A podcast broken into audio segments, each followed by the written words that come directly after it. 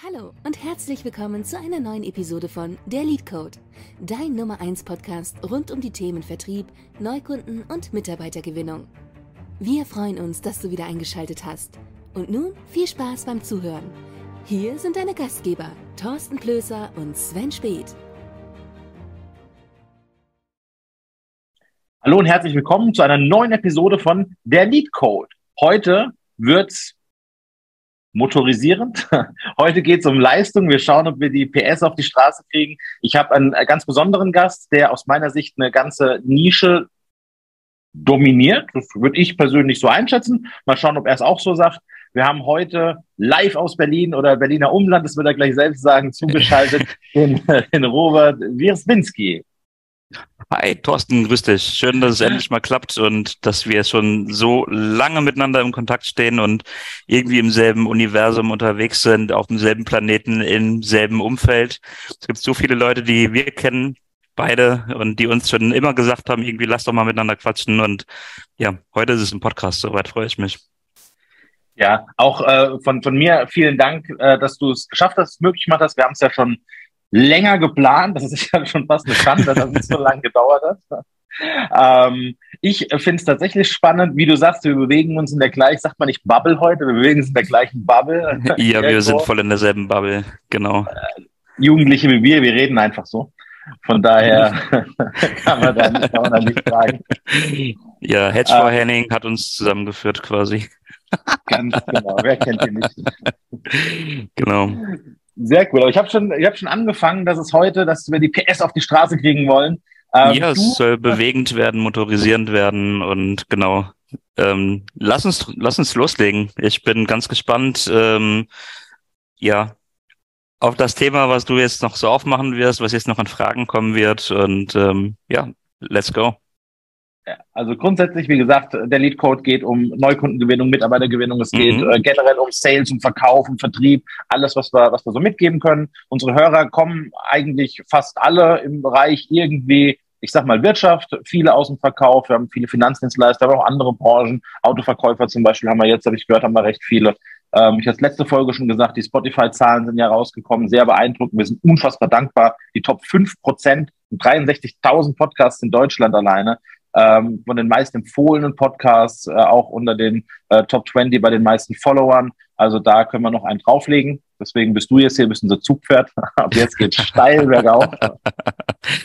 Ja, cool. Ähm, nee, freut mich. Das sind auch alles tatsächlich Themen, mit denen ich mich sehr, sehr, sehr viel beschäftige ähm, wie du es gerade eben schon angesprochen hast, ähm, ob, ob ich jetzt von der absoluten Marktdominanz ähm, sprechen würde in der Automobilbranche, das kann ich noch nicht ganz sagen. Unser Ziel ist es auf jeden Fall, dass wir in den nächsten Jahren und auch schon im nächsten Jahr wirklich da an die Zugspitze kommen. Sprich, dass wir über 1000 Autohäusern, Werkstätten und so weiter aus dem Automobilbereich eben weiterhelfen, gerade im Bereich Recruiting. Aber mein täglicher Umgang, der ist halt einfach wirklich immer mit Autohäusern, äh, mit ja, Autohausinhabern mit Geschäftsführern und eigentlich jeder Autohausinhaber hat irgendeinen Ver äh, Bezug zum Thema Verkauf, Sales, ja, Leadgewinnung. Und ähm, genau, wenn man sich den Namen Autoleads mal anschaut, dann steckt da auch der Name Lead drin, das ist der Firmenname von uns. Und ähm, genau, also vielleicht auch einfach mal reinschauen bei www.auto-leads.de, äh, dass du genau siehst, was wir machen. Und ähm, wir haben tatsächlich mit der Lead-Generierung begonnen und haben relativ schnell gemerkt, dass der Absatz nicht das größte Problem ist, sondern eher das Thema Recruiting und Mitarbeiter-Leads, Bewerber-Leads. Ja, dementsprechend sind wir einfach auch dabei geblieben. Sehr cool. Aber er macht immer noch auch Leads für, wie kann ich mir das vorstellen? Er generiert ähm, Käufer, wie macht er das über Probefahrten, über was, was für Möglichkeiten nutzt ihr da? Wir machen es momentan tatsächlich kaum noch. Also für einige Bestandskunden ähm, wickeln wir das schon noch mit ab, aber das ist so die totale Seltenheit. Wir sind, wir sind eigentlich komplett aufs Thema Recruiting eingeschossen mittlerweile und sorgen da eben für die, für die Bewerberleads. Genau. Cool. Ähm, das heißt, das liest man tatsächlich immer öfter und auch im eigenen Umfeld äh, merkt man das ja, dass das Thema äh, Fachkräftemangel auch die Automobilhäuser trifft aktuell. Die haben es ja auch nicht leicht, muss, muss man ja sagen. Also das ist, äh, was da die letzten Jahre passiert ist, ist ein anderes Thema, wird eine eigene Folge, wahrscheinlich eine eigene Staffel werden, wenn ich dazu was sagen du, aber, Du, ähm, genau, das ist aber das Thema. Wenn wir so die letzten 20 Jahre uns anschauen, dann habe ich persönlich ähm, wenn ich mich in meiner Bubble umschaue und sehe ich ganz viel Zustimmung dafür. Wir haben ähm, eine Bildungsinflation gehabt in Deutschland. Das heißt, die letzten 20 Jahre hat jeder Horst irgendwie sein Abi gemacht, studiert, wollte Führungskraft werden. Im Handwerk fehlen die Leute und ähm, ich habe das sogar neulich hier bei mir äh, außerhalb von Berlin. Ich bin jetzt ja gerade rausgezogen, ein bisschen ins Grüne, ein bisschen ins Ruhige. Und äh, hier gehen in den nächsten zehn Jahren 80 Prozent aller Busfahrer in Rente. Und da kommen keine Leute nach. Also jetzt natürlich nicht meine Branche, äh, Busfahrer zu rekrutieren. Allerdings ist das ein gutes Zeichen dafür, was so die nächsten Jahre insgesamt auf die Branche zukommt, wenn die Babyboomer in die Rente gehen und wo einfach massiv Probleme sind und wo ich mich schon fast in einer moralischen Pflicht gesehen habe, ja zu sagen, ähm, gerade die Automobilbranche, das ist eben der Motor der deutschen Wirtschaft auch. Und dort irgendwas zu machen, um ja Werkstattbetriebe, Autohausbetriebe wirklich noch attraktiv darzustellen, weil die mit ganz vielen Themen zu tun haben, was die Abwanderung gerade angeht. Das ist nicht nur die Leute, die in die Rente gehen, sondern es sind auch die Leute, die ja eine Ausbildung gemacht haben, zum Beispiel zum Kfz-Mechatroniker und die dann nach der Lehre sagen, gut, jetzt habe ich die Möglichkeit im Autohaus weiterzuarbeiten oder ich verdiene 1000 Euro mehr, wenn ich zur Deutschen Bahn wechsle und dort irgendwo an irgendwelchen Eulenkamellen rumschraube. Ähm, ja, kann ja jeder machen, aber für die Branche ist es natürlich Gift, wenn die ganzen gut ausgebildeten Fachkräfte ja die Branche auch einfach ver verlassen und ja in die Industrie gehen. Es trifft wahrscheinlich auch ganz, ganz viele Branchen zu. In der Automobilbranche ist es tatsächlich gerade sehr ernst. Das heißt, ähm, dort wird dieses Problem in den nächsten 10, 15 Jahren viel, viel, viel schlimmer, als das jetzt aktuell noch ist. Okay. Ähm, spannender Einblick. Ich hatte, wie gesagt, ja gerade angefangen äh, zu sagen, dass ich denke, dass die letzten zwei Jahre besonders hart waren ähm, durch eben ähm, eine Pandemie und ähm, die Autohäuser haben natürlich auch gelitten. Ne? Verkaufsräume waren geschlossen. Ja. Ähm, die Werkstätte sind, glaube ich, weitergelaufen, soweit ich das weiß. Ähm, aber nichtsdestotrotz macht es ja auch eine gewisse, bringt eine gewisse Unsicherheit in das ganze Thema rein. Und ähm, wenn du jetzt sagst, dass äh, zusätzlich zu dem ganzen Thema ähm, Lieferketten, Ukraine, äh, Krieg, ähm, also Inflation, alles, Inflation ja. Thema, dass das alles zusammenspielt, trifft natürlich dann besonders hart das Rückgrat der deutschen Wirtschaft. Also Volkswagen, Daimler, ne, Porsche, das sind ja. ja das sind Audi, das sind ja wirklich, das sind ja Namen, ähm, das hat Deutschland ähm, sehr, sehr viel Wohlstand eingebracht, äh, das, das Thema Automobil. Und wenn jetzt, äh, wenn jetzt so, so, ja, wenn ich sowas höre, ist eigentlich sehr schade. Und was ich auch nicht wusste, dass bei der, äh, ich sag mal pauschal, natürlich neige ich nicht auf Zahlen fest, dass 1000 Euro mehr gezahlt werden bei der Deutschen Bahn. Ähm, wow, dann ist das natürlich, wenn, ne, jetzt hast du ja keinen Job als Kfz-Mechatroniker, wo du sagst, verdiene ich jetzt 10 oder 12.000 Euro netto im Monat, ne, aber ich sag mal 2.000 mhm. oder 3.000 Euro netto ist eine Welt. Das macht einen Unterschied. Und ja, das Ding ist, ähm, hat mein Social Media Manager äh, vorige Woche irgendwie recherchiert. Weißt du, was der beliebteste Ausbildungsberuf in Deutschland ist? Ich bin sehr gespannt. Ähm, wahrscheinlich irgendwas, was ich tue, weil alle so sein wollen wie ich weiß es nicht. Nein, ich möchte Spaß beiseite, ich ja. weiß es wirklich nicht. Nee, es sind tatsächlich die Kfz-Mechatroniker. Also bei Männern okay. und jungen Männern ist der Beruf des ähm, Kfz-Mechatronikers nach wie vor immer noch der beliebteste Ausbildungsberuf. Und das ist halt total faszinierend, wenn ich das meinen Kunden erzähle und ja, einfach mit den Autoaushändlern mal, mal genau darüber spreche. Das sehen die nicht, das sehen die nicht auf dem Feld. Das heißt, ähm, die Leute machen die Ausbildung und insgesamt kannst du davon ausgehen, dass wenn du einen aus Azubi übernehmen willst, dann musst du schon mal fünf Leute ausbilden, weil davon die Qualität natürlich teilweise einfach nicht so gut passt und du weißt, während der, während der drei Jahre Lehrzeit, ja, da werden schon mal zwei irgendwie sich selber rausqualifizieren, zwei werden danach die Branche verlassen und ähm, einer bleibt vielleicht, wenn du Glück hast. Und äh, das ist halt so das Thema. Das, ähm, ja, es gibt ja natürlich, also ich will, ich bin jetzt nicht so derjenige, der nur über die Probleme redet, sondern ich konzentriere mich da immer ganz gerne auf die Lösungen. Und im Endeffekt gibt's halt Lösungen auch genau für die Thematik. Deswegen haben wir auch mit Autoleads genau die Aufgabe an uns genommen und die Verantwortung dafür an uns genommen, dass wir sagen, wir wollen halt wirklich einen Fußabdruck hinterlassen, wir wollen da was besser machen. Und ähm, ich denke, das passt natürlich auch für ganz viele andere Branchen noch. Aber insgesamt haben wir halt ganz viele oder wenn ich es mal runterbreche, sind es vier Lösungsansätze, die wir gehen können, genau in dem Bereich, um da eben ja was zu lösen und um das ähm, gut aufzuarbeiten. Ähm, zum einen ist es halt so, wie ich das schon eben angerissen hatte, dass halt viele Babyboomer in die Rente gehen werden. Ne? Das ist halt ein Riesenthema. Und viele Geschäftsführer, die extrem gerade durch die letzten zwei, drei Jahre und die Pandemie, ähm, ja, einfach noch mehr im Tagesgeschäft versickern, die noch mehr gucken, wie kriege ich das mit meinen Zahlen hin, ähm, die so schon teilweise schwierig wirtschaften und schauen, wie kriege ich das überhaupt noch hin, weil, wie du es eben schon angesprochen hast, sind alles Themen, die, die einfach extrem drängen gerade und die wirklich dringend und wichtig sind für die, für die Geschäftsleute. Das sind die Lieferketten, das ist das eigentlich gerade die, die Nachfrage größer ist als das Angebot und du da einfach gar nicht hinterherkommst zeitgleich Mitarbeiter verlierst und einen Mitarbeiterschwund hast, der enorm ist. Und ähm, jetzt passiert Folgendes, wenn dann eben die Betriebskultur einfach gar nicht gut läuft. Und ja, du kennst es aus dem Sales, wie wichtig auch eine gute Stimmung ist, dass halt einfach irgendwie ein gemeiner, gemeinsamer Team Spirit da ist und die Leute an einem Strang ziehen. Wenn du halt genau das im Betrieb irgendwo verloren hast, dann gibt's halt auch irgendwie den, keine Ahnung, den, den Werkstatt Manfred, der halt mit ähm, 57 nicht sagt, okay, ich bleib noch zehn Jahre hier, sondern der dann halt schon schaut, wie kann ich hier irgendwie mit 60, 62 in Rente gehen früher. Oder sich dann doch nochmal umorientiert, irgendeinen Job im Büro sucht oder irgendwas anderes macht. Gabelstapelfahrer, keine Ahnung was. Und ähm, wo dann der Geschäftsführer noch mehr in die Bredouille kommt, weil jetzt ist jemand in Rente gegangen, vielleicht oder früher aus dem Betrieb raus, der halt ganz viel Wissen hat, der ganz viel Erfahrung mitgenommen hat über die letzten Jahre wir reden hier teilweise über Charaktere, die haben dort ihre Ausbildung gemacht und gehen dann 40 Jahre später dort in Rente. Wenn so jemand das Unternehmen verlässt, das, hinter, äh, das hinterlässt halt riesige Lücken und ähm, das ist halt sowas, wo wir zum Beispiel dran arbeiten, dass wir mit den Autohausinhabern, Werkstattinhabern auch darauf mal einen Fokus lenken, einfach mal gucken, wie kriegst du das denn hin, mit den, mit dem Personal, das du auch gerade da hast, überhaupt schon zu arbeiten.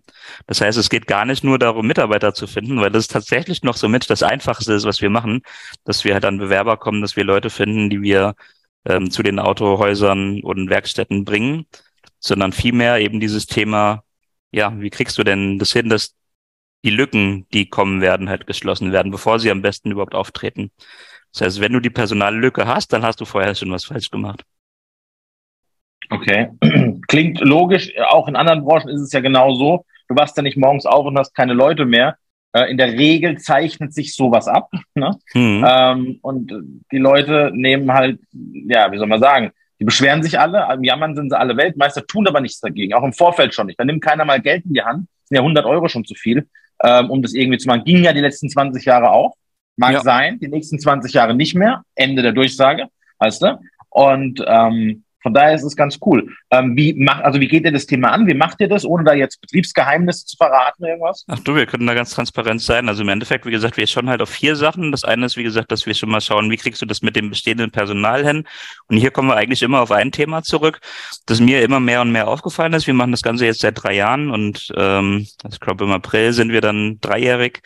Und ähm, die Leute kommen immer zu mir, sagen, sie suchen Mitarbeiter und über die über 150 Kunden, die wir jetzt in der Zeit betreut haben, ähm, ist es schon so, dass wir gesehen haben, das Problem, mit dem die zu uns kommen, das ist nicht das Problem. Das heißt, meistens ist es dann zum Beispiel so, dass die ähm, den Betrieb vom Vater übernommen haben. Vater war entweder jemand, der total blauäugig und naiv durch die Werkstatt gelaufen ist, der die Zahlen geschönt hat, der ähm, faule Eier im Betrieb hat mitlaufen lassen und dann übernimmt der Sohn oder die Söhne oder Sohn und Tochter oder wie auch immer die Firma und merkt, oh, die Zahlen, die stimmen aber nicht, so wie der Vater mir das erzählt hat.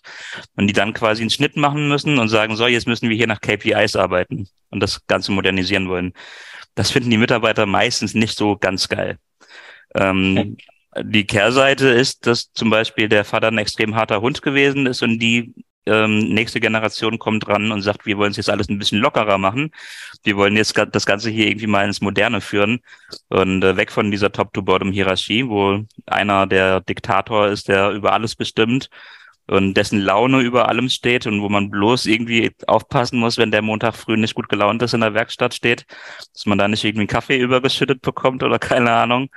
Ja, ähm, das heißt, auch das gibt dann eher Probleme und das sind meistens irgendwie tatsächlich Kunden, die zu uns kommen, die einen Betrieb aus zweiter oder dritter Generation übernommen haben und da irgendwo nicht genau wissen, wie geht's weiter. Die mit dem aktuellen Personal tatsächlich nicht so ganz klarkommen, wo dann noch Mitarbeiter gehen wegen der Stimmung, die schlechter wird Und ähm, das heißt, das eigentliche Problem, das eigentlich fast überall reinkommt, ist, dass die Leute ihren Laden gar nicht so richtig im Griff haben. Das heißt, dass die Mitarbeiter, die da sind, nicht alle an einem Strang ziehen. Selber zum Beispiel durch die Pandemie, Pandemie äh, die da gewesen ist, schon so ein bisschen den Glauben verloren haben. Ich sehe da so eine ganz große Mutlosigkeit und Trostlosigkeit auch teilweise in der Branche bei den Mitarbeitern selber, wenn ich mit denen im Gespräch bin, wenn wir mal beim Kundenbesuch sind, dass die halt selber sagen, ja, äh, wo soll die Branche denn, denn hingehen? Es wird alles elektrisiert, die Leute werden nicht mehr in die Werkstatt kommen, weil ja, so ein Tesla, der braucht halt nicht jedes Jahr eine HU. Und da gibt es tatsächlich so eine relativ große Verdrossenheit und die Leute wissen nicht so richtig, wohin. Und da sehe ich es auch ein Stück weit als unsere Aufgabe, einmal dieses Thema Familienbetrieb und ja, den kleinen Mittelständler wieder attraktiv zu machen und zu sagen, hey, es gibt hier Perspektiven, ihr bewegt Deutschland. Also wenn ihr euren Job nicht macht, ähm, ja, dann stehen die Leute still. Also abgesehen von Leuten, die sich irgendwie auf die Straße kleben, steht man dann sowieso mittlerweile still, auch wenn die Leute einen guten Job machen. Ähm, ist aber auch nochmal ein Thema für eine andere Folge. Ähm, das heißt, ja, die machen im Endeffekt schon einfach einen extrem, extrem wichtigen Job. Und das haben die teilweise vergessen. Ähm, wie wichtig und wertvoll das eigentlich ist, was die machen im Handwerk. Okay, das ist tatsächlich ein sehr, ist ein sehr ehrenvoller Ansatz, ne, zu sagen, pass mal auf, erinnere dich mal, wer du bist. Erinnere dich mal, das mag alles ganz toll sein, wenn wir hier mit einer, keine Ahnung, Chai Latte im Starbucks sitzen und auf unserem MacBook irgendwie total wichtig sind. Äh, alles voll super. Aber das ist ähnlich wie Politik, von der ich ja eine sehr hohe Meinung habe. Nicht? Ähm, das ist niemand, der Wohlstand schafft. Ein Politiker äh, verdient kein großes Geld, er macht kein großes Geld, er nimmt sich überall sehr großes Geld. Ne? Das ist ein Unterschied. Ähm, aber die schaffen keinen Wohlstand, keine, die, überhaupt kein produzierendes Gewerbe. Die leben von Steuergeldern, generell der Staat an sich und das ohne Wertung jetzt. Bei der Politik ist es mit Wertung. Bei, bei wirklich schaffenden, verwaltenden Berufen, ähm, die müssen da sein, die müssen gemacht werden. Ein, ein, ein Müllmann, ein Feuerwehrmann und was auch immer. Die, die mhm. haben gefälligst aus Steuergeldern bezahlt zu werden und gut bezahlt zu werden aus meiner Sicht, weil die ein wertvoller Teil der Gesellschaft sind im Vergleich zu ja, anderen absolut. parasitären Strukturen. Ähm, ja, das sehe ich ganz genauso. Kann ich genauso unterschreiben. Ich genau, habe der Politik den Rücken gekehrt, weil ich gesehen habe, also ich bin so ein, ich bin so ein Junge aus der Unterschicht. Also meine, meine Mutter, die war Sozialhilfeempfängerin, alleinerziehend. Und ähm, ja, ich habe es durch ganz viel Wille geschafft und durch ganz viel Fleiß und dadurch, dass ich halt sehr, sehr, sehr viel Eigeninitiative gezeigt habe in meinem Leben, plus Glück hatte mit guten Kontakten und Vorbildern, dass ich da nicht irgendwie ähm, drinne versackt bin und heute da bin, wo ich bin und Mitarbeiter habe, die alle höher gebildet sind als ich. Ähm, ja, aber das ist kein, kein Werk der Politik unbedingt, sondern das ist mein eigenes Werk. Und ich habe irgendwann verstanden, dass wenn du Jura studiert hast, dass es halt verschiedene Berufswege gibt. Du kannst Rechtsanwalt werden, du kannst Richter werden, äh, kannst Staatsanwalt werden. Du kannst aber auch in die Politik gehen und Berufspolitiker werden. Und da verdienst du ganz gut. Und wenn du dort vier Jahre einen guten Job gemacht hast, dann gehst du danach ja in eine, in eine Rente, die ist ganz gut. Da kannst du immer noch nebenbei weiterarbeiten. Und das ist halt einfach ein Karriereweg der Glaube daran, dass die Politik irgendwie für das Volk arbeitet und die Entscheidung fürs Volk trifft, das trifft mit Sicherheit an einigen Stellen zu. Und ich bin auch ganz ehrlich, egal wer das jetzt ist in den letzten Jahren, ähm, der mit politischen Herausforderungen konfrontiert war, ich will damit niemandem tauschen. Also das sind, ist schon, ähm, ist schon, glaube ich, ganz schön krass, so in der Öffentlichkeit zu stehen, auch als Politiker. Also ich will gerade kein Gesundheitsminister sein, aber ich finde auch den Gesundheitsminister nicht, ähm, ja, anderes Thema. ne, aber ähm, das ist halt einfach eine, eine Sache, wenn du, wenn du Unternehmer wirst, da hast du halt einen Einfluss drauf. Nicht nur auf das, was du selber machst, ähm, sondern auch auf dein direktes Umfeld. Du kannst Mitarbeitern das geben, was, also ich wäre eigentlich gerne in die Politik gegangen, habe aber für mich relativ früh erkannt, da hast du gar keine Chance, irgendwas zu machen, weil das ist halt einfach nur ein Karriereweg für Juristen. Das ist gar nicht meine Lobby, das ist gar nicht mein, da, da finde ich gar keinen Boden in, in dem Bereich. Als Unternehmer kannst du das. Das ist halt wirklich ja. sehr, sehr cool, wenn du ähm, Unternehmer bist und halt deine Werte, deine Ziele verfolgen kannst und halt genau da deine Lobby schaffen kannst und genau da deine, deinen Einsatz bringen kannst, wo du sagst, da möchte ich gerne was bewirken. Das heißt, der, der Wirkungskreis ist ja für uns beide ziemlich groß. Das heißt, wir können ja da in unserer Welt Einfluss nehmen, wo wir das möchten. Ja, und das ist auch gut so, ne? Bevor es zu politisch wird, ich denke, da kommt auch kein Politiker gut bei weg. Im Vergleich zu dir würde ich tatsächlich sehr gerne sofort den Posten übernehmen, auch des Gesundheitsministers. Äh, Ministers. Da wäre nämlich äh, die Sache geklärt und nicht so ja. ein Affentanz, was da alles ist. Ähm, ich einfach mal Entscheidungen dafür stimmen. Und ja, vielen Dank. Und nicht in die eigene. ah, egal. Wollen wir mal das Thema beenden. Ähm, was ich jetzt rausgehört habe, ist viel, viel spannender. Du hast ja das Thema Unternehmertum angesprochen. Du hast auch angesprochen, dass du ähm, ein, ein, ein Junge aus der Unterschicht bist, wie du es gerade gesagt hast, glaube ich. Ne? Ähm, dann ist es ja umso beeindruckender, muss man sagen, wenn man sagt, pass mal auf, äh, du hattest hier, du hast Glück gesagt, ich glaube nicht an dieses Glückskonzept. Ne? Glück ist für mich was anderes, aber äh, Glück durch die Richtung. Am Ende des Tages stellst du selbst immer die Weichen. Und auch nicht zu entscheiden ist eine Entscheidung, weil dann geht's halt wild irgendwo durch die Gegend, dann wird's wild. Ähm, das ist nicht gut. Aber du hast es ja dann scheinbar geschafft, durch was auch immer, ne? durch, äh, äh, durch deine Umstände, äh, plötzlich ein Unternehmen zu gründen, das jetzt äh, sogar erfolgreich ist. Das heißt quasi von einem Junge aus der Unterschicht zu einem Unternehmer, einem Geschäftsführer, einem Gesellschafter, der, ähm, na, was ist das? Siehst du mich noch? Ja, genau. Ich kann dich äh, wunderbar sehen, ja. Perfekt, genau, Technik. Äh, zu einem Unternehmer, der, ähm, der, ähm, ich, ich, ich rate jetzt mal, der mindestens einen dicken sechsstelligen Umsatz im Jahr macht. Ja, wir sind auf jeden Fall ein Millionenunternehmen. Dann ist es sogar noch eine Stelle mehr. Ähm, umso schöner das Ganze, ähm, weil das ist ja tatsächlich was, wo, da, wo ich der Meinung bin, sind die Hörer da draußen interessiert, so eine kleine, hel kleine oder auch größere Heldenreise ähm, hier gemacht zu haben von ich äh, komme aus, aus überschaubaren Verhältnissen zu, ich kann mir plötzlich äh, ich will jetzt nicht sagen, alles leisten, was ich will, aber zumindest mal einen sehr, sehr großen Teil von dem leisten. Vernünftig ja, wohnen, vernünftiges Auto, ne, vernünftig Urlaub. Äh, ne, so diese, ja, ich, bin, ich, ich, ich bin tatsächlich, ich sehe da ja natürlich die ganzen Extreme, wie du schon gesagt hast, wir leben ja auch so alle irgendwo in derselben Bubble und ähm, ich krieg das schon mit, was da so sonst abgeht. Und ich glaube, dass ich ganz gut so die Tücken so ganz zum Teil überwunden habe. Also bevor ich, ich habe einige Eisberge schon umschiffen dürfen.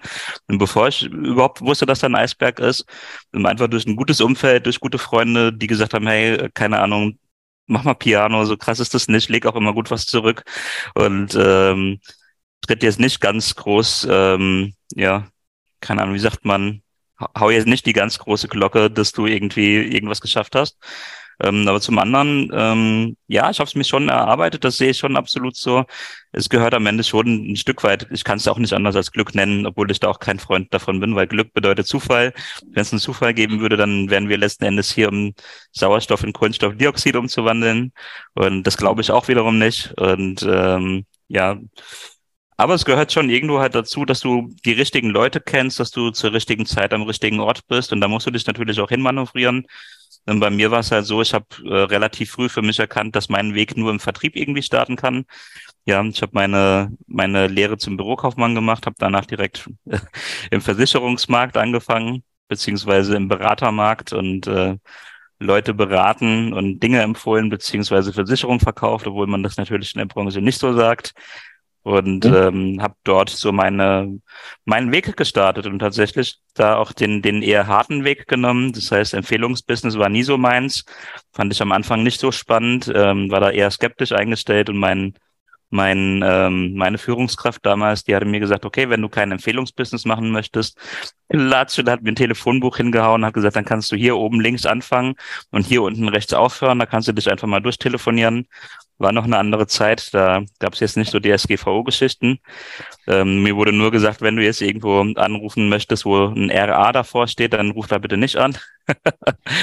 und ähm, nee, dann habe ich das tatsächlich als junger Bengel so gemacht, ne? Und habe da natürlich meine, meinen Dreck gefressen und mehr Neins gehört als wahrscheinlich jeder andere, den ich so aus dem privaten Umfeld kenne.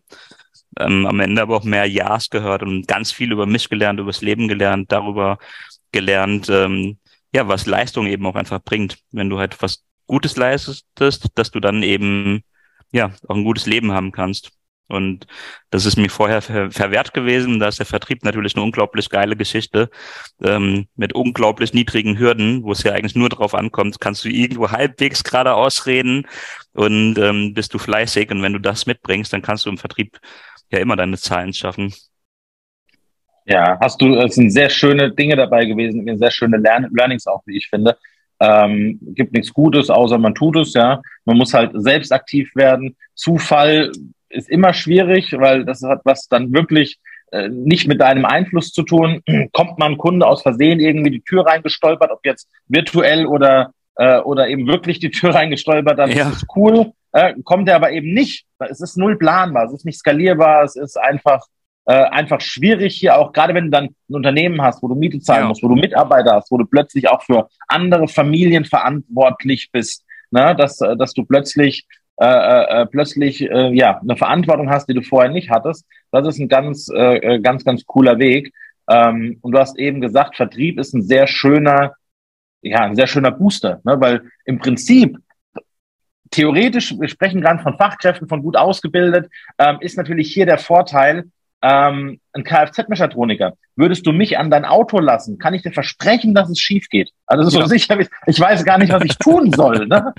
Ich ja. habe mal verstanden, die hängen heute auch nur noch so, so ein Kabel dran, dann lesen sie erstmal aus. Aber das kriege ich vielleicht sogar noch hin, aber spätestens dann hört's halt auf. Ne? Ja. Ähm, Umgekehrt ist im Vertrieb, klingt erstmal äh, einfach, weil ich muss ja nur reden können, das kann ich und das kann ich auch verkaufen. Dass das im Nachgang nicht so ist, lernt man dann auch, dass du schon wissen musst, was du tun musst und dass du ähm, äh, äh, dass du nur mit, mit, mit, ich sag mal, leeren Wortphrasen, mit Gelaber, mit irgendwelchen komischen Aussagen, du hast die Finanzdienstleistung angesprochen, da ist es leider auch sehr, äh, sehr deutlich. Ich bin ein großer Fan der Finanzdienstleistung, komme selbst aus der Finanzdienstleistung. Ich bin aber ein großer Gegner von Lappen, allgemein. Und es gibt einfach ja, sehr viele auch in der Finanzdienstleistung, die äh, dir irgendwas, wie gesagt, beim Auto merke ich sofort, deine Bremsen gehen nicht, alles klar. Wenn du vom Hof fährst, merkst du, ob die gehen oder ob sie nicht gehen bei mir. wenn, ich, wenn ich dir sage, Mensch, ich mache jetzt eine Altersvorsorge mit dir und das ist wirklich cool, Garantie, alles ja. voll super, reiß den Markt ein, was ich dir hier liefere. So, das weißt du halt erst in 30 Jahren, wenn du sagst, ich bin dann soweit, was kriege ich denn hier raus? Oh, gar nicht so viel. Ne? Und dann hast du halt ja. halt keine Chance mehr zu reagieren. Und das gibt halt auch, wie gesagt, dann irgendwelchen Lappen äh, Gelegenheit und öffnet Türen und Toren äh, in so einer in so einer eigentlich ehrbaren Branche, so einer wichtigen Branche wie der, ich sag mal einfach mal Geldbranche oder der ja. Finanzdienstleistung hier was zu machen. Ne? Ja, es ähm, war halt in einer coolen Company, die eigentlich cool war, wo ich sehr, sehr, sehr viel draus mitgenommen habe für mich, äh, was das ganze Thema Verkauf angeht und überhaupt eben, um diesen Punkt mal zu erreichen. Ich vergleiche das so ein bisschen mit einem Fitnessstudio, wo du halt siehst, hey, krass, wenn ich jetzt irgendwie diese Übung ein paar Mal mache, dann wächst da was. Und wenn ich dann noch mehr Gewicht drauflege und das über einen Zeitraum immer weiter skaliere, dann wächst da immer mehr. Ähm, wenn ich mich dann noch richtig ernähre und bla bla bla ähm, dann, dann passt das. Und das war im Vertrieb im Endeffekt ähnlich, dass man gemerkt hat, okay, du machst halt irgendeine Erfahrung, du sagst irgendwas, du sagst auch mal irgendeinen Scheiß, irgendein Gelaber. Was, also ich habe mit Sicherheit auch mehr Sachen gemacht, die, die wack sind, als die gut sind, aber habe dann halt draus gelernt, dass ich die dann nicht nochmal mache, bestmöglich. Und ähm, nee, da, da kam dann tatsächlich schon was bei rum. Für mich ist irgendwo ein bisschen die Frage gewesen, ich bin überhaupt kein Moralist, aber wenn du halt irgendwann ähm, ja für einen Allfinanzdienstleister arbeitest, wo du merkst, okay, Allfinanz ist gar kein Thema mehr mittlerweile, sondern es geht immer nur noch, ich denke mal, der ein oder andere Zuhörer könnte sich vorstellen, von wem ich spreche, wenn du allerdings merkst, es geht eigentlich nur noch ja auf eine auf eine Geschichte raus, die du vertreibst und Allfinanz, das steht noch oben drauf, ist aber gar nicht mehr drinne.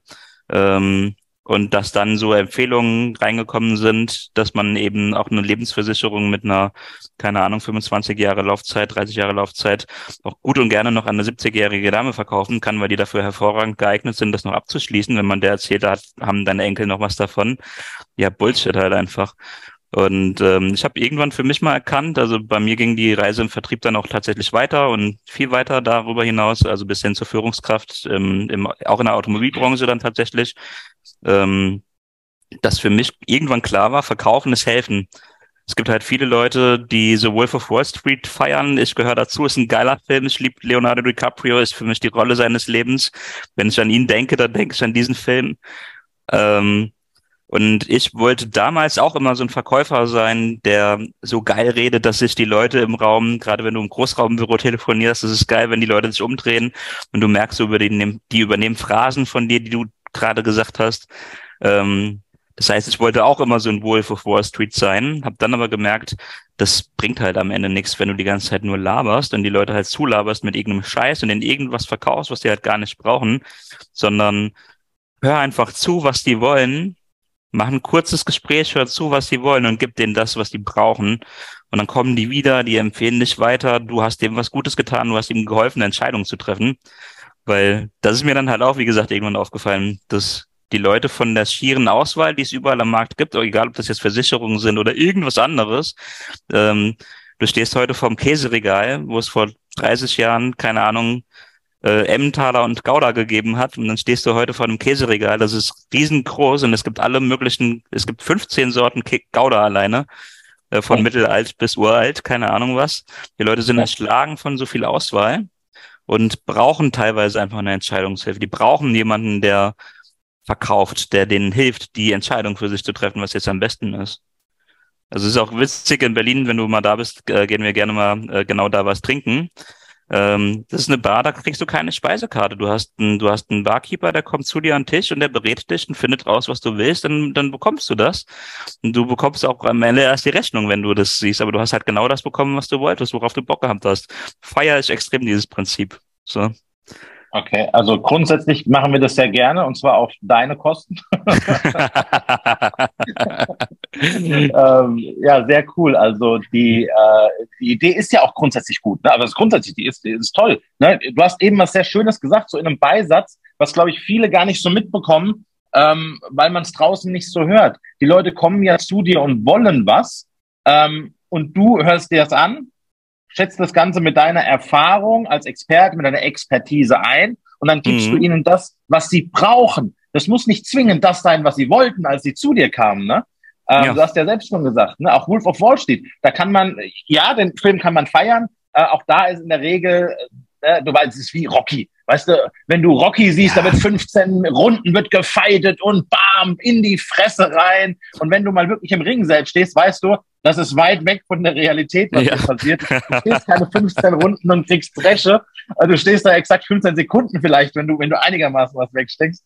Ähm, und Wolf of Street ist ja ähnlich. Das Lustige ist natürlich Entertainment, ähm, aber auch da sind sehr viele, sehr viele, äh, ja, wahre Geschichten. Ne? Du hast auch, verkauf mir diesen Stift. genau, verkauf mir diesen Stift. Ähm, die Idee dahinter, ne, zu sagen, und das ist ja das Geile, schreib deinen Namen auf. Das ist ein ganz einfacher Ansatz, ähm, oh, ich habe keinen Stift. So, du hast plötzlich einen Bedarf, ne, den du jetzt decken musst, der vorher mhm. nicht da war. Ne? Und die meisten fangen eben genauso an. Äh, dieser Stift ist toll, er ist rund, er ist sehr teuer, er ist exklusiv, er ist äh, schwarz, er schreibt auch blau, wenn sie das wollen. Das sind alles Sachen, äh, Benefits und Features, ne, das ist, ja. das bringt dir nichts, wenn du den Kunden Fachidiot schlägt Kunde tot, äh, dein ganzes Fachwissen darunter ratterst. Auer-Prinzip, anhauen, umhauen, abhauen, das ist alles wunderbar aber es wird am Ende des Tages nicht nachhaltig zumindest funktionieren. Du machst da auch ein Sale, du verkaufst doch was. Aber am Ende des Tages ja, wird der Kunde nicht glücklich sein, zumindest nachhaltig und, und, und mittel vermutlich auch nicht, auf keinen Fall aber langfristig ähm, wird der Kunde glücklich sein, äh, wenn du hier nicht, äh, nicht zuhörst. Ne? Und ja, ja aber da halt gibt es halt auch, das das sind so diese Handwerkszeuge, die du als Vertriebler einfach brauchst, dass du halt nicht nur sagst, ich kann diese, diese eine Methode, nämlich jemanden zulabern, irgendwie mit Benefits, das kannst du ja auch machen. Das, das kann ja auch funktionieren. Wenn du 100 Leuten versuchst, so einen Stift zu verkaufen, dann wirst du auch zwei, drei geben, die sagen, okay, ich brauche sowieso gerade einen Stift, mir ist gerade scheißegal, was der da labert, ich kaufe den jetzt. Passt so. Ja, also über das Gesetz der großen Zahlen kriegst du das ja auch immer hin. Aber da unterscheidet sich halt der gute Verkäufer vom schlechten Verkäufer, dass der halt einfach erstmal zuhört. Dass der erstmal zuhört und das ist natürlich eine, eine blöde Geschichte, dass ich dich jetzt gerade dabei unterbrochen habe und über das Zuhören rede. ja, hervorragende Vorbildfunktion. Aber Zuhören ist halt so das eine. Und wenn du dann halt so die, die Handwerkszeuge hast als Vertriebler, ähm, dann kriegst du das auch einfach sehr, sehr, sehr, sehr gut hin. Das ist halt nicht nur über die ähm, wie du es jetzt gerade gesagt hast, verkauf mir diesen Stift und dann hast du plötzlich quasi den den Bedarf schon irgendwie, äh, verkauf mir, äh, schreib mal deinen Namen auf. Und der andere merkt, okay, ich habe einen Bedarf, den ich gerade nicht stillen kann und würde dir dann den Stift dafür abkaufen, gegebenenfalls. Ähm, Ja, das ist natürlich so eine Möglichkeit, dass du teilweise über einen Bedarf verkaufst. Du kannst auch über einen Frust verkaufen, zum Beispiel eine Lebensversicherung. Ähm, ja, die kaufst du dir normalerweise nie, weil du irgendwie Lust drauf hast und sagst, geil, ich habe jetzt heute richtig schön einen weggesteckt, jetzt äh, gönne ich mir erstmal eine schöne Lebensversicherung. Ähm, machst du ja nicht. Es gibt halt Sachen, die verkaufst du eher über Frust. Es gibt Sachen, die verkaufst du auch über die, die böse Seite des Verkaufens, über Angst und über Trauer und über negative Emotionen. Und es gibt natürlich auch die Lustseite, dass jemand sagt, ja geil, ich habe jetzt genau darauf Bock. Und wenn ich jetzt zum Beispiel sage, du hast ja auch so einen schönen Stift, ähm, und wenn jemand genau diesen Stift nicht hat, kann ich ihm auch erzählen, ähm, ähm, ja, dass ich ihn genau darum beneide, dass er noch nie einen krassen Vertragsabschluss gemacht hat und dabei seinen Namen mal richtig mit einem hochwertigen Stift verkauft hat und nicht nur mit einem 1,99 was ist denn der Name wert, den du unter einen Vertrag setzt? Das ist ja, jedes Mal legst du ja ein Zeugnis ab über das, was dann da steht und über das, was du geleistet hast und was du noch leisten wirst. Und das ist was ganz Besonderes. Und ich kann dem anderen klar machen, dass es was ganz Besonderes ist, wenn er das das erste Mal macht, mit so einem Stift seinen Namen zu schreiben. Und dass er den vielleicht auch ganz ausschreibt und nicht nur den ersten Buchstaben mit einem Punkt ähm, hinterlässt und kannst da richtig neugierig drauf machen und die haben mit Spaß und Freude verkaufen. Funktioniert aber halt nicht immer. Und deswegen zuhören, gucken, was will der andere gerade, was braucht der auch gerade. Weil, wie du es gerade gesagt hast, manchmal geht es nicht um das, was der will, sondern um das, was der braucht.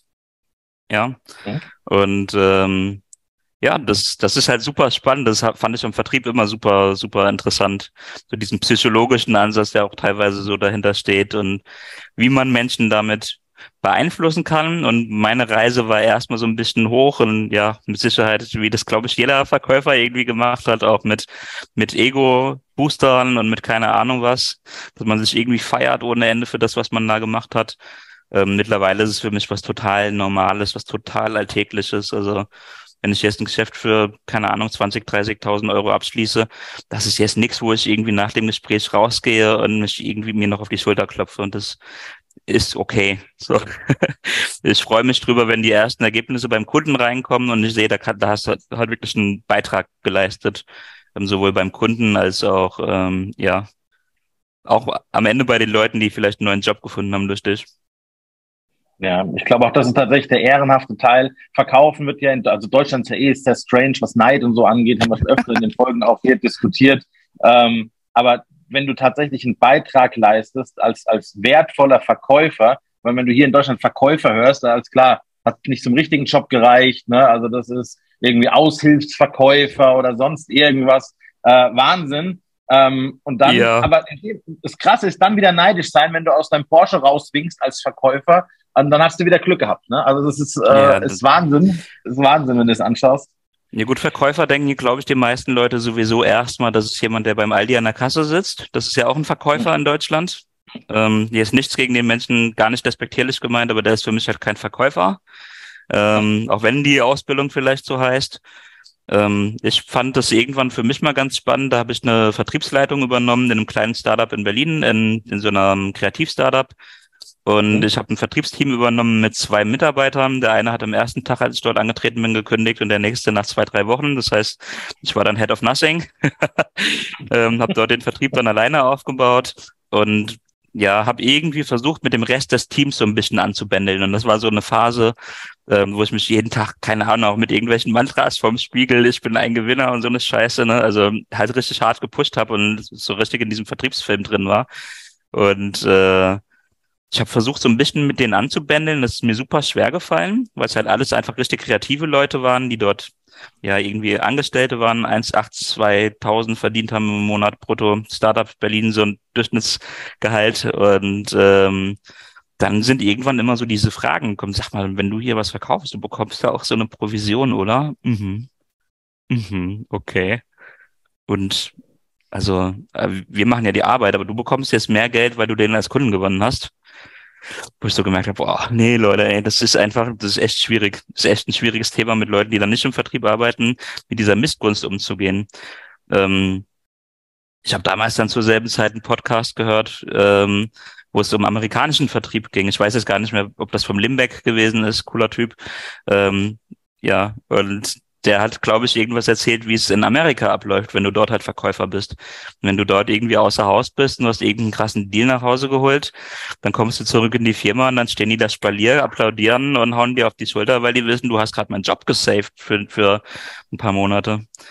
Und das fehlt ja in Deutschland komplett.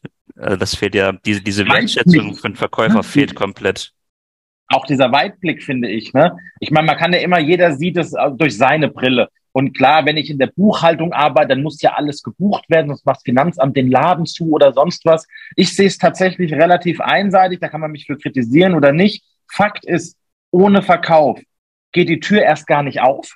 Ja, weil irgendwo muss das Geld vorher verdient worden sein. Und selbst wenn sie aufgeht und wir da auf Reserven zu, von mir aus, ähm, dann geht's aber irgendwann zu. Und dann ist auch der, der Entwickler, der kreativ ist, der weniger Geld als du kriegst, obwohl er ja die ganze Arbeit macht, dann macht er die Arbeit nicht mehr lange ähm, weil nämlich die Tür zugeht. Und von daher sehe ich das eher wie, wie Reinhold Wirth, ähm, der sagt, Vertrieb macht einfach hier 90 Prozent aus in dem Laden, weil ohne Vertrieb, ohne die Kohle, die reinkommt, können wir hier alles vergessen. Komplett. Richtig. Ne? Und wenn du das, ich finde es auch gut, wenn du da einen ehrenhaften äh, Job machst und nicht dieses Geschwafel und raus und sich selbst feiern für irgendeine Scheiße, die du da ablieferst, ähm, das hat nichts mit Verkaufen an sich zu tun, mit dem Ganzen. Wenn du, wenn du hier Wert reinbringst, Werthaltigkeit, mhm. bedeutet das meist auch Nachhaltigkeit, fast immer sogar. Ähm, und dann hast du das in Amerika, weil das andere, was Martin Limbeck war ja in der letzten Episode hier. Du bist quasi, du folgst direkt auf Martin. Und, ja, ähm, Martin. äh, also folgst direkt auf Martin. Der hat es tatsächlich, äh, da hat er dieses mit der Stehschaufeln, dieses äh, Scheffeln kommt, äh, nachschaufeln. Dann, ne? Erst Scheffeln, dann Schaufeln, dann Schaufeln, dann Scheffeln, so, ne? Ja, irgendwie, genau, ja. der macht das tatsächlich sehr cool. Was ich halt in Amerika ja. schätze, ähm, und ich habe das ja erlebt, ich war ja Anfang 20 in die Selbstständigkeit gestartet und es hat nicht funktioniert. Ähm, das erste Jahr, das war tatsächlich. Ja, shame on you, dann bist du ja ein Versager gewesen in der Gesellschaft. Und vor allem du nicht was Richtiges gemacht. Schon, Genau, und es wusste im Vorfeld auch jeder schon, dass es nicht klappt. Ne? Ja, genau. War ja klar. Hab doch gesagt, in deinem Alter, du bist zu jung und dann noch in der Finanzdienstleistung, das kann ja nicht funktionieren. Lern doch erstmal was Gescheites. Klammer auf, ich hatte was gelernt, aber ist egal. Sieht das auch keiner. Aber ja. mach doch erstmal, verdien dir mal deine Sporen. Äh, ja, na, der, Geistesspruch, der Geistesspruch, den ich erst neulich bei mir gehört habe, ist, dass da ist jemand einen neuen Freundeskreis eingeführt worden und der hat mir dann irgendwie nach einem Abend mit Freunden und ein paar Getränken äh, köstlichen Kaltgetränken die Frage gestellt, ob das eigentlich der Grund ist. Ich habe halt erzählt, dass ich Hauptschüler bin. Und äh, ja, das ist mir aber jetzt auch relativ egal ist, was ich für einen Schulabschluss habe, weil ich das Schulsystem an sich kritisiere. Dann meinte der, ah, mhm. okay, aber also er ist auch in einem öffentlichen Dienst und dann kam von ihm die Frage, ja, okay, ich verstehe es jetzt, aber sag mal, du hast dich wahrscheinlich selbstständig gemacht, weil dich niemand einstellen wollte mit deinem Hauptschulabschluss. Ist das richtig?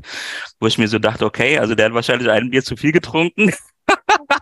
aber das, war, aber, ist, glaub, aber das ist ja. Ich glaube sogar, der meint das ernst. Ja, ja, der meinte das voll ernst. Also ich stehe da drüber, also ich kann da drüber schmunzeln und das ist alles easy für mich. Also ja, also nehme ich mir jetzt gar nicht krumm, aber ich weiß halt, dass die Gesellschaft, in der wir ja leben, außerhalb unserer Bubble, weil wenn du im Unternehmerbubble Tum bist, kriegst du so eine Frage nicht gestellt, so eine, so eine scheiß dumme Frage.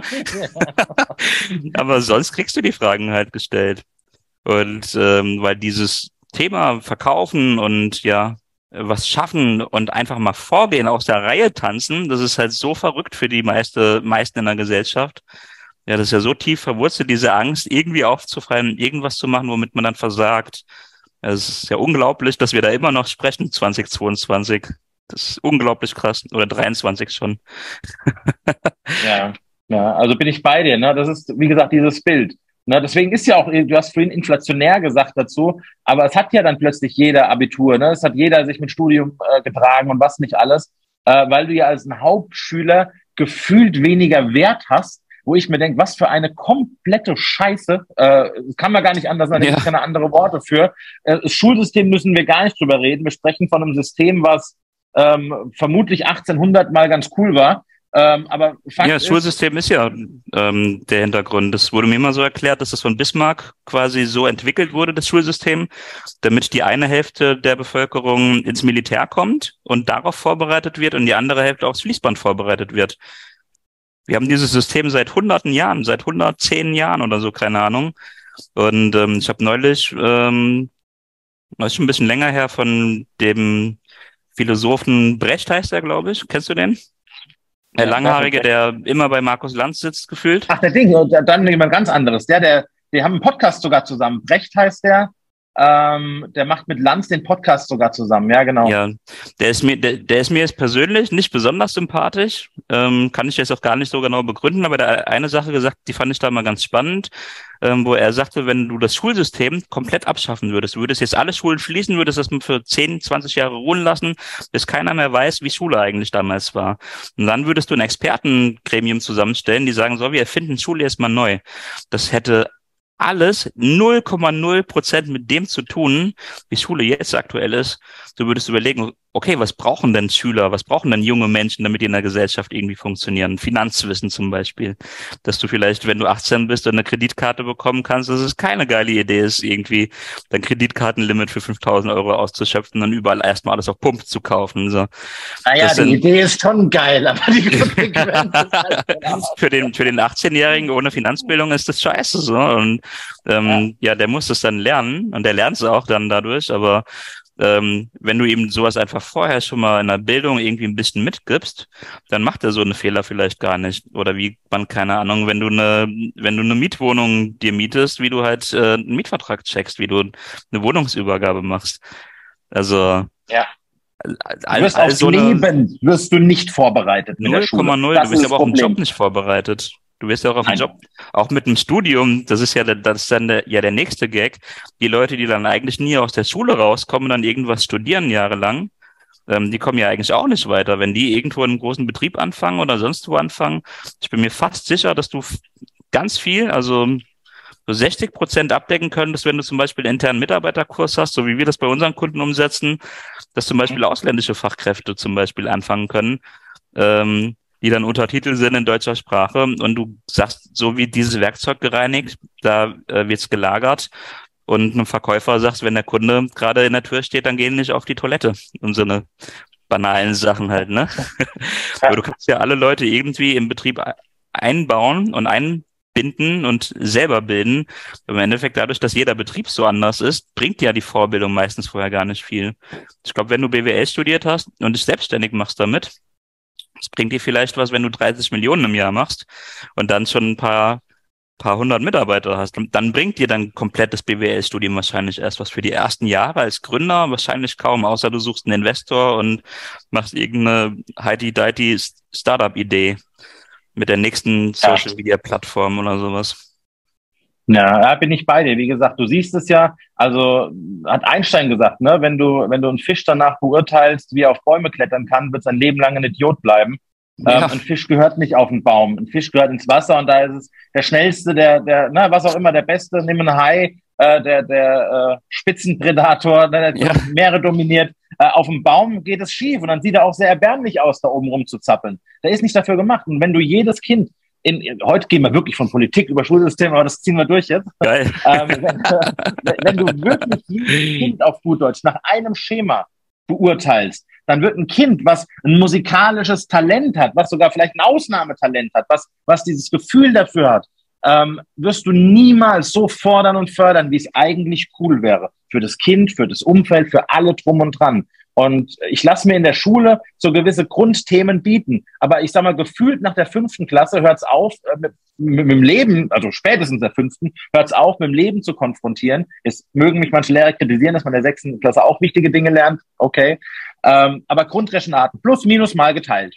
So, das kann man dann auch von mir aus addieren, subtrahieren, ne, kannst du dir ja. nennen, wie du willst, schlau nennen, aber eine Grundrechenart macht Sinn. Prozentrechnung macht Sinn. Das bringt dich so im Leben, das kapierst du auch an der Kasse irgendwo, alles klar, kannst grob überschlagen, hm, Miete, so und so viel Prozent von mhm. meinem Einkommen, alles klar, das komme ich so weg. Aber ich habe mein Leben lang noch nicht Polynomdivision gebraucht, was ich in der Oberstufe hatte. Das werde ich vermutlich auch nie wieder brauchen. Also wenn, wenn ja. mein Leben sich nicht ändert und ich Mathe für mich entdecke, werde ich es tatsächlich nicht brauchen. Ähm, da wäre es sinnvoller, andere Themen mal anzuwenden. Zum Beispiel auch verkaufen. So, ich, am Ende ich, ich, ich glaube, du vergisst 80, 90 Prozent, 80, 90 Prozent von dem, was du in der Schulezeit gelernt hast, über, keine Ahnung, zehn Jahre oder wie lange du zur Schule gehst, ähm, das vergisst du alles wieder. Bis auf das, was du gerade eben angesprochen hast. Das ist halt einfach komplett unnötig. Also das meiste ist komplett unnötig. Du musst es lernen, du musst durch eine Prüfung durch, damit du am Ende irgendeine Note hast, damit du an der Uni genommen wirst. Ähm, ja. ich schaue mir keine Zeugnisse an von keinem Mitarbeiter. Ich kenne auch niemanden, der sich Zeugnisse anguckt von Mitarbeitern. Also diese ganzen Schulzeugnisse, zeig mir einen Menschen, der da Wert drauf legt. Das ist dann vielleicht der Schuldirektor, der sagt, okay, ähm, stell jetzt einen neuen Lehrer ein und guck, wie der in Mathe war damals selber. Du erkennst aber das System, Robert, weil äh, ich, ich muss jetzt gerade lächeln. Mir ist es auch egal. Also wenn ich ein, ein, ein Zeugnis könnt ihr mitschicken, könnt es auch lassen. Wenn du nur Einsen hattest und bist der absolute Pfosten auf diesem Job, ja. dann bringen dir deine Einsen nichts. Hast du nur Sechsen und fackelst hier ab, dann herzlich willkommen an Bord. Weißt du, yes. ist mir doch vollkommen egal, ob du jetzt, ob du jetzt Polynomdivision kannst oder nicht. Interessiert mich nicht, ob du Herr von Ribbeck auf Ribbeck im Havelland auswendig aussagen kannst oder den Erlkönig. Wunderbar. Finde ich cool. Wenn es dein Hobby ist, mach weiter. Aber ähm, ansonsten hör doch auf damit. Seh lieber ja, zu, dass du das Werkzeug richtig reinigst, dass du den Kunden vernünftig empfängst, dass du die Bremsen nicht nur irgendwie machst, sondern nochmal am Ende die Checkliste durchgehst, dass die Bremsflüssigkeit aufgefüllt ja. ist, dass die, alles wirklich cool ist. Ne? Mach doch deinen Job richtig, bevor du sowas machst. Und interessant, deswegen musste ich eben lachen, weil kennst du das System. In der Regel ist meine Erfahrung, ich mag mich hier wieder irren, Klammer auf, tue ich nicht, Klammer zu. Ähm, die, Angestellten, die Angestellten, die schauen meist aufs Zeugnis. Wenn du so HR-Abteilung hast, die gucken sich die Noten an. Hast du ja. einen Unternehmer, guckt der nicht auf die Noten. Ne? Also das ist, oder zumindest sehr selten. Auch hier Ausnahmen bestätigen die Regel. Aber gerade wenn du jetzt ein Unternehmen bist, nicht Konzernstruktur wie du, wie ich, ähm, mhm. es bringt mir nichts, wenn der 1,0 Abi hat. Oh, komm, lass uns mal drüber sprechen, worauf wir achten. Das ähm, hören deine Bewerber das? Also meine hören es hoffentlich nicht. Wir können gerne mal ähm, drüber sprechen, was worauf wir so achten beim, wenn wenn du eine Bewerbung vor dir hast und mit dem Bewerber das erste Mal sprichst. Worauf achtest du? Also woran machst ja. du fest, ob jemand passt oder nicht? Also im Großen und Ganzen, es kommt ja immer ein bisschen, Lieblingsantwort des Juristen, kommt drauf an. Also es kommt immer ein bisschen drauf an. Ich, ich habe ja mehrere Beteiligungen. Ähm, zum Beispiel, du weißt ja, das Hooters hatte ich zehn Jahre lang. Ist natürlich ein anderer Maßstab, was ich da ja. brauche, ähm, als jetzt bei einer TPV oder bei einer Gcon GmbH oder wo auch immer. Ähm, ist natürlich eine andere Regel. Aber grundsätzlich mal, das Allerwichtigste voran ist eine Einstellung für mich. Ne? Wie kommst du dahin? Mir ist es sogar fast egal, was er anhat für gewisse Sachen, klar, wenn du dich in der Finanzdienstleistung bewirbst und kommst da in Feinripp, Short mit einer äh, Bermuda-Hose, dann muss man sagen, boah, ich find's cool, ich feier's, mach was du willst, aber du wirst so wenig Erfolg haben, weil der Kunde dich tatsächlich erstmal nach der Kleidung begrüßt und nach dem Mund verabschiedet, aber du kriegst die faire Chance nicht, der hört dir nicht zu, weil er im Vorfeld schon abschaltet. Deswegen, mhm. also es kommt ein bisschen auf die Rahmenbedingungen Nummer eins bei mir ist tatsächlich die Einstellung dazu. Ähm, brennt jemand für das Thema, hat er vielleicht auch nicht die Vorbildung, die Erfahrung, hat aber Bock drauf mit dem mhm. Ganzen. Das ist, ist, ist mal die Basis. Und dann kannst du weitergehen. Weil ausbilden, dem einen Leitfaden vorlegen, dem zu erklären, warum du wann was sagst, warum erstmal du zuhören solltest, dann eine Bedarfsanalyse machst. Auch da, für die Hörer da draußen, achtet mal drauf in eurem Alltag zum Thema Zuhören. Wir haben vorhin so ein bisschen drüber gescherzt, aber die meisten Menschen, die hören dir nicht zu. Egal in welchem Bereich, welcher Ebene. Die wie könnte man das vernünftig sagen? Die hören dir nicht zu, die warten darauf, bis sie dran sind zu reden. Richtig. Das ist ein himmelweiter Unterschied. Ne? Ob ich jetzt im Gespräch bin, sage, oh Robert, mach hin, ich habe auch was Wichtiges zu sagen, oder ob ich sage, alles klar, cool, was du da gerade sagst, finde ich mega, geh drauf ein, erklär dir meine Erfahrung. Das ist ein Unterschied, ob ich zuhöre, ob ich hinhöre oder ob ich wirklich nur darauf warte, bis ich dran bin, um da meine äh, Sicht rauszuhauen oder ob ich nicht vielleicht sogar offen bin zu lernen. Ich lerne herzlich gerne von einem 15-jährigen Azubi, wenn er mir was Vernünftiges beibringt, lerne ich herzlich gerne, egal wie alt ich bin. Ob jetzt 42 oder 52 irgendwann, ähm, 62, dann höre ich da doch zu mit dem ganzen, mit dem ganzen drumherum. Ne? Und das machen viele nicht. Also wie gesagt, bei mir Nummer eins die Einstellung hat er Bock drauf. Das ist auch, und macht er mir glaubhaft, dass er Bock hat. Weil klar kommen die dann und sagen, ja, ist voll spannend, habe ich, äh, äh ja, ist klingt cool und bei ihr, wie ist es, äh, hat der ja, das ist halt gerade, das ist halt gerade bei, bei Verkäufern mega spannend, wenn du halt Verkäufer einstellst, weil unter ja. Verkäufern man hat ja teilweise auch so das Gefühl, wenn jemand das jetzt gut verkauft, ähm, verkauft man sich den am Ende selber so ein bisschen. Ähm, das mhm. war für mich da als Führungskraft im Vertrieb irgendwann tatsächlich so, dass ich da gemerkt habe, boah, da muss man andere Fragen stellen, als wenn du jetzt irgendjemanden für, für die Buchhaltung suchst. Weil der Buchhalter, der hat auch einen ganz anderen Anspruch natürlich an den Job. Das kriegst du relativ easy hin. Der ist auch nervös. Ein Verkäufer, der überspielt seine Nervosität. Und den musst du halt anders aus der Reserve loggen. Du musst dem Fragen stellen, mit denen der bei Gott nicht rechnet. So. Du musst den, du musst den halt wirklich mal irgendwie komplett raushauen. Und wenn es halt irgendwie sowas ist, dass du sagst, okay, ich bin nicht überzeugt, verkauf mir, warum du den Job willst oder, irgendwas bringst, dass du halt wirklich mal merkst, okay, äh, jetzt muss er mal verkaufen. Und das ist halt spannend bei einem Verkäufer. Weil natürlich, die haben alle irgendwie Wolf of Wall Street gesehen und wollen irgendwie cool sein. Und gut quatschen reicht halt am Ende tatsächlich für einen Top-Verkäufer nicht. Das ist genau das, was du gerade sagst, das Zuhören. Genau, es reicht nicht. Und wir, ich wollte gerade sagen, wir hatten bei der G, äh, bei der bei der Grow Up Media hatten wir jetzt einen, ging es auch um eine Anstellung.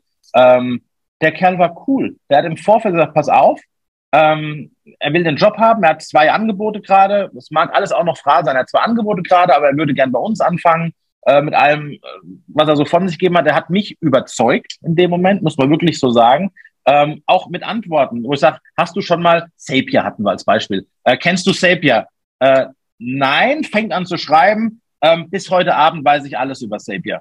Und ich denke mir, das hat noch nie jemand gesagt. Also war das denn gerade, ne? Also richtig cool. Und ich habe es gecheckt. Der wusste tatsächlich dann, alles klar, ist ein, ist ein Tool, wo du verbinden kannst Dingen. Und der konnte noch nicht damit umgehen. Aber mhm. der hat mhm. Bock drauf und der wollte es wissen, weißt du? Und er hat von sich aus eine draufgelegt, ne? eine extra Meile. Um es mit Limbecks Worten wieder zu sagen, ist die extra mhm. Meile gegangen irgendwo bei dem Ganzen, ne? Und deswegen ist es tatsächlich äh, tatsächlich sehr cool. Leider ist es auch ein Thema, wo wir eine ganze Folge wieder mit äh, füllen könnten mit dem Ganzen, worauf man da achtet. Ne?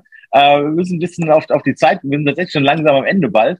Ähm, vielleicht, vielleicht eine Sache. Es ist schade, wenn man sich so verliert, weil ich finde die Themen wirklich spannend weil es auch mal eine Folge ist, die ein bisschen abdriftet, ähm, die, die wichtige Learnings mitkriegt, was ich halt schätze von einem Praktiker, ne? weil du hast von null auf, wie du sagst, ein Millionenunternehmen gemacht ohne ähm, da geerbt zu haben oder irgendwas in der Richtung, ne, wo man sagen kann, oh, da hat er Glück gehabt bei dem Ganzen. Nee, du hast es mit Arsch aufreißen und harter Arbeit gemacht, mit Schmerzen, Blut, Schweiß, Tränen, ne, mit allem, was dazugehört mit dem Ganzen.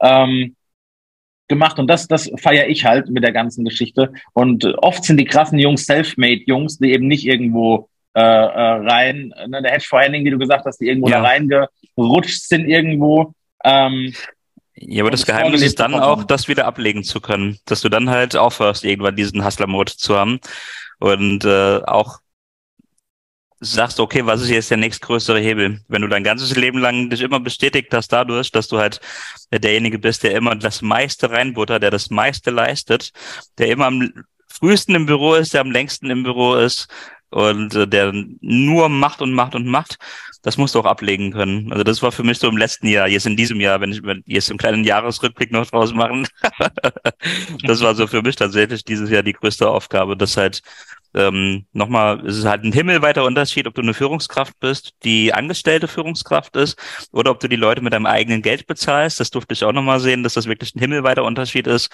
ähm, was Delegieren angeht, was Vertrauen angeht. Und ähm, Prozessen einfach auch mal seinen Lauf lassen und Fehler zulassen. Das, das war halt super spannend für mich. Und dieses Jahr haben wir ein Wachstum nochmal hingelegt. Das war sehr, sehr, sehr beträchtlich. Also da reden wir über einen dreistelligen Wachstum, mittleren dreistelligen Wachstum. Und das, wow. äh, das war schon super cool. Und ich habe damit selber sehr wenig zu tun, operativ. Und das war halt für mich so die größte Herausforderung eigentlich dieses Jahr. Das ist cool gewesen, ja. Sehr geiles Learning, ja. Ich habe äh, Glück und Pech. Ich werde vermutlich nie erfahren, wie es ist. Ich habe mich ja mit 21 selbstständig gemacht, komme quasi von, von Azubi, Bundeswehr, Abitur, ne, mit allem drum und dran weg. Ähm, das heißt, ich habe es, glaube ich, nie wirklich erfahren, wie es ist, anderer Leutes Geld auszugeben. ich glaube, das ist leicht, weil ich immer eigenes Geld ausgegeben naja, und musste das vorher auch immer hart verdienen. Ey. Naja, schau, ich habe ich, mein, mein letzter Job in Anstellung hatte ich ein Team von 40 Mitarbeitern und sollte 100 draus machen in acht Monaten. Wir hatten eine Fluktuation von 60, 65 Prozent. Das heißt, wir haben wirklich jede Woche Leute eingestellt, fünf, äh, die wurden mir am Anfang eingestellt. Äh, ich war im Auswahlprozess gar nicht mit drinne selber. Und ähm, dann hast du halt Leute gehabt, die sind gekommen, die sind in der Mittagspause, haben die sich ein Brötchen geholt. Die hast du danach nie wieder gesehen. Dann haben wir die Rechtsabteilung eingeschaltet und mussten denen schreiben, hey, wenn wir von dir kein Lebenszeichen bekommen, müssen wir die Polizei einschalten, so, weil du hast deinen Laptop mitgenommen und keine Ahnung was. Ähm, was ist da los? Und ähm, da wusstest du halt im Endeffekt, okay, Recruiting kann über Zahlen funktionieren. Ich habe bei einem Unternehmen gearbeitet, das war, ähm, das hat ein Investor aus, aus Fernost gehabt, ist eines der ersten großen europäischen Startups, ähm, das diese, dieses Investment bekommen hat, auch im dreistelligen Millionenbereich. Und dann kannst du halt einfach mit Geld um dich schmeißen. Dann sagst du, okay, wir brauchen jetzt zehn Vertriebler, lass mal 100 Leute einstellen und gucken, wer von den 100 übrig bleibt. Ja. Kannst, kannst du als ähm, Einzelunternehmer, der ich noch bin, ähm, nicht machen? Ja. Ja, kannst, ja, kannst, wird, kannst wird, du halt nicht bringen. Wird ne? schwierig. Ja, wird schwierig. Du gibst immer dein wie gesagt, ich habe immer mein eigenes Geld dann ausgegeben und wusste genau, was dahinter steht ja. bei der Geschichte. Aber ja, natürlich auch verlockend zu sagen, als klar, stellen wir 100 Leute an, gucken mal, was passiert. Kann man natürlich machen ja. dann. Ja, gut, das war halt, also ich habe ich hab mir dort zwei Hörstürze eingefangen und von meiner, von meinem Big Boss eigentlich dann ähm, nach dem ersten Hörsturz einen, einen Schulterklopfer bekommen mit einem Augenzwinkern und Willkommen im Club. Das haben wir hier alle. Also der Tinnitus begleitet uns hier alle. Das ist normal. Und ähm, also ich habe dort schon ganz gut reingebuttert, sage ich mal. Ähm, aber das war halt echt nochmal was ganz anderes, in so einem Unternehmen zu arbeiten, das halt schon so groß gewesen ist. Also die haben 2013 mit fünf, sechs Mitarbeitern angefangen, hatten, haben jetzt mittlerweile über 6000 Mitarbeiter. Und das heißt, der, der Wachstum, der ist halt absolut enorm. Und ähm, die agieren aber immer noch, wie ich das auch mitbekomme, also mittlerweile wohl nicht mehr so stark, seit ich da weg bin. Äh, die sind mittlerweile an der Börse und äh, können nicht mehr ganz so flexibel sein. Aber die haben irgendwelche Projekte gestartet montags und die waren mittwochs wieder eingestampft. Da wurde ein komplettes Team eingestellt. Hier, macht das mal bitte. Dann hat man Mittwoch, Donnerstag gemerkt, boah, das macht eigentlich keinen Sinn, was wir hier machen. Ja, dann stampfen wir das halt wieder ein. Geil. Ja. Also ohne Sinn und Verstand, mega. Ja, das ist halt, das gab halt 100 Ideen im Jahr und davon haben zwei, drei richtig gut funktioniert. Aber wenn du halt das Geld hast, um das einfach mal alles auszuprobieren, das, das ist halt schon cool. Deswegen lohnt sich das ja auch, ähm, gutes Geld zu verdienen, weil das gibt ja dann die Freiheit, Dinge auch mal auszuprobieren. Wenn, wenn du jetzt oder ich jetzt eine Werbeanzeige schalten, irgendwie für Kunden, ja, und wir geben da irgendwie, keine Ahnung, einen mittleren fünfstelligen Betrag vielleicht für aus insgesamt und es funktioniert, cool. Ja, dann kann man mehr davon machen. Wenn es nicht funktioniert, ist es jetzt auch nicht so, wie wenn du gerade die ersten drei Monate in deinem Business bist und irgendwie guckst, wo du bleibst. Also das lohnt sich schon finanziell sehr weit hochzukommen, dass du da halt einfach diese Freiheiten hast. Was dir dann halt auch am Ende scheißegal sein kann. da bin ich bei dir. Es hilft, hilft natürlich tatsächlich ungemein. Äh, das ist ganz cool. Vielleicht zum, zum, zum Schluss noch äh, die Frage, die ich jedem stelle, was wäre denn äh, dein Nummer eins Tipp für jemanden, der sich da draußen selbstständig machen will, der unter oder gerade selbstständig gemacht hat, ähm, wo du sagen würdest, Mensch, das ist mein Nummer eins Tipp, wenn du dich selbstständig machst, achte unbedingt da und darauf, mach unbedingt das und das. Also egal was ist, ob du sagst, Mensch, kümmere dich an Mindset, lern verkaufen, ne, mach Disziplin. Also was wäre, was wäre mhm. dein Nummer eins Ratschlag an jemanden? Ähm, ich habe es tatsächlich ich habe damals, ich war der, der eigentlich frage ich mich, wie ich überhaupt damals einen Job immer wieder gefunden habe, ähm, weil ich immer relativ offen damit kokettiert habe, dass ich mich irgendwann mal selbstständig machen will. und ähm, mir haben meine meine Vorgesetzten immer gesagt, du Robert, ganz ehrlich, mach's nicht. Angestellter sein, das ist richtig geil. Du hast 30 Tage bezahlten Urlaub. Wenn du krank bist, bist du krank. Ähm, wenn du Feierabend machst, kannst du abschalten. So, ich würde es dir raten, mach's nicht. Das wurde mir immer gesagt und ich konnte es immer lange nicht nachvollziehen. Mittlerweile kann ich es ein bisschen nachvollziehen. Für mich ist es trotzdem der lohnendste Weg. Ähm, der Nummer eins Tipp, den ich geben kann, hör nicht auf solche Leute. Hör nicht auf diese 99,9 Prozent, die dich irgendwie fragen, ja gut, äh, hast du irgendwie einfach nur keinen Job gefunden oder äh, lass das oder ich habe da einen Onkel dritten Grades, der ist insolvent gegangen und der ist in die Pleite gegangen und ja, ja wenn du dich selbstständig machst, da stehst du mit einem Bein im Knast. Das ist alles Bullshit, das ist alles Blödsinn und ähm, wenn du es machen willst, find einen Weg. Du hast gerade eben selber schon angesprochen, verkaufen lernen, das ist, finde ich, die Basis. Wenn du, egal was du geil kannst, das bringt dir gar nichts, wenn du es nicht verkaufst. Also und mit Verkaufen meine ich eher hochpreisiges Verkaufen, damit sich das auch lohnt. Also es bringt halt nichts, wenn du eine geile Dienstleistung verkaufst für 25 Euro. Ähm, da musst du sehr, sehr, sehr viel reinhauen dann. Lohnt sich nicht. Ja. Ähm, aber hör nicht auf die, hör nicht auf die Leute, die es dir ausreden wollen. Mir ist irgendwann mal klar geworden, ich glaube, das ist so die Essenz des äh, Nummer eins Tipps. Ähm, Dream Big, das gehört dazu. Das gehört zum Prozess dazu. Also trau dich, das zu träumen wenn du das nicht machst, dann hast ich kenne ich kenn keinen, der groß ist, der nicht große Träume hatte. Das alleine reicht nicht, aber es ist so eine, mit eine Voraussetzung und lass dir die Träume nicht ausreden. Ja, finde ich sehr geil. Hatten wir tatsächlich im Leadcode noch nicht. ähm, ähm, diesen Tipp, weil da bin ich voll bei dir. Ähm, nur, nur noch mal eine kleine Info an alle Zuhörer da draußen. Ähm, nur weil du groß träumst, heißt es nicht, dass du es jedem erzählen musst. Träum für dich groß, ne? ähm, schockiere sie mit Ruhe, ne? Also ne, beunruhige sie mit Ruhe und schockiere sie mit Ergebnissen so rum. Ähm, nur wenn du große Ziele hast, die Leute werden dich ohnehin als Spinner abtun. Die werden dich als Idiot, ja. als schafft er nie, so lange bis du es geschafft hast. Aber gib dir das nicht, wie gesagt, halte deine Ziele groß, halte sie vor allem ruhig ähm, hör auf, sie jedem zu erzählen da draußen. Mach das, mach das für dich aus ähm, und, und überzeuge dann mit Ergebnissen, weil die Leute, wie du es eben gesagt, werden es dir ausreden. Ich habe einen Onkel siebten Grades, der hat einmal selbstständig gemacht, der war nach zwei Wochen pleite. Ja, und deswegen sind alle Selbstständigen kurz vor der Pleite. Das ist einfach alles Bullshit, komplett auch mit einem Bein im Knast. Selbstverständlich hast du Risiken, du hast aber auch Chancen. Nur wenn du vernünftig rangehst, ähm, dann ist das äh, durchaus überschaubar und, ja. und weit weg von gefährlich oder sonst irgendwas ähm, bei dem Ganzen. Was ist denn, wenn du dich bewirbst und, und wirst gekündigt? Ja, ja nee, ist noch Genauso viel schlimmer. Ich, also ich habe ja auch viele Freunde, die im Konzern arbeiten, die mir gesagt haben, denen ist es wichtig, in einem sicheren Job zu sein. Ja, das eine ist ein ries riesiges Unternehmen gewesen, auch mit 5.000, 6.000 Mitarbeitern, die dann in dem Jahr, das ging dann irgendwann, keine Ahnung, äh, mit der Finanzkrise äh, vor ein paar Jahren los in den verspäteten Zügen, weil das große Unternehmen so groß war, dass die das nicht so direkt mitbekommen hatten, erst ein paar Jahre später. Und ähm, ja, dann gab es dort irgendwie drei Entlassungen in der Führungsriege innerhalb von zwei, drei Jahren. Da sind mehr Leute gegangen als auf Schalke. und ähm, dann habe ich auch gesagt, ja, wie geil ist das denn, wenn du jetzt in so einem Job bist, wo da irgendjemand sitzt, der jetzt eigentlich nur gerade an seine eigene Rente denkt und an, an seine, an sein, an seinen Gewinn, den er da irgendwie noch aus dem sinkenden Schiff ziehen kann, dem es überhaupt nicht darum geht, das jetzt irgendwie nochmal rumzureißen.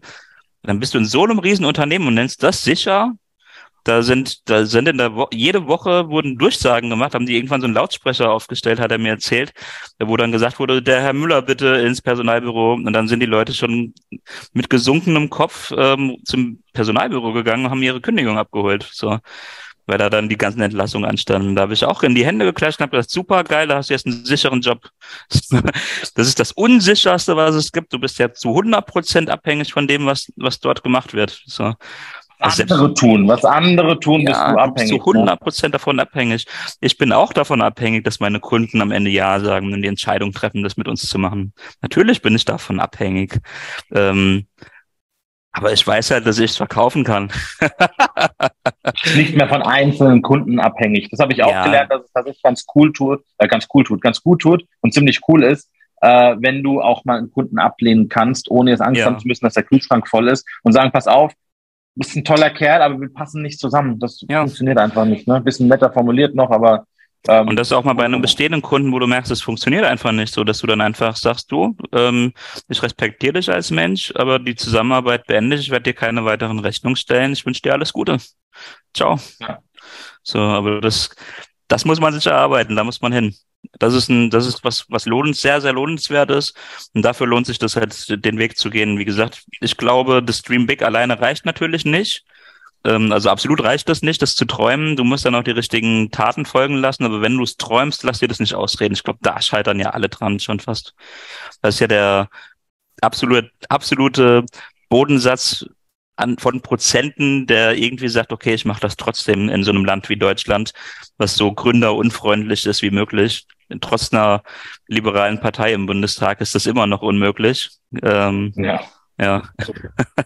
Also höre, höre auf Menschen, ähm, die da sind, wo du hin willst und nicht auf Menschen, die noch nie auch nur ansatzweise da waren, wo du hin willst. Das ist auch ein sehr schönes Schluss, genau, das ist auch ein sehr schönes Schlusswort, äh, dass wir jetzt zum Ende kommen. Auch für dich, wir werden, unsere, unsere Zuhörer wissen das ja, wir pflanzen für jeden Gast einen Baum. Wir werden auch den Robert pflanzen und werden dir ein, ein Zertifikat über den Robert zukommen lassen, ähm, dass wir die Welt so ein ganz klein bisschen besser machen, als sie vorher war und vor allem nachhaltiger finde ich sinnvoller übrigens, als ich irgendwo auf eine Straße zu kleben, aber ist nur meine ja, Bescheidung. Wäre wär, wär mein Gegenvorschlag gewesen, du kannst doch einfach für jeden Gast dich einfach auf die Straße kleben.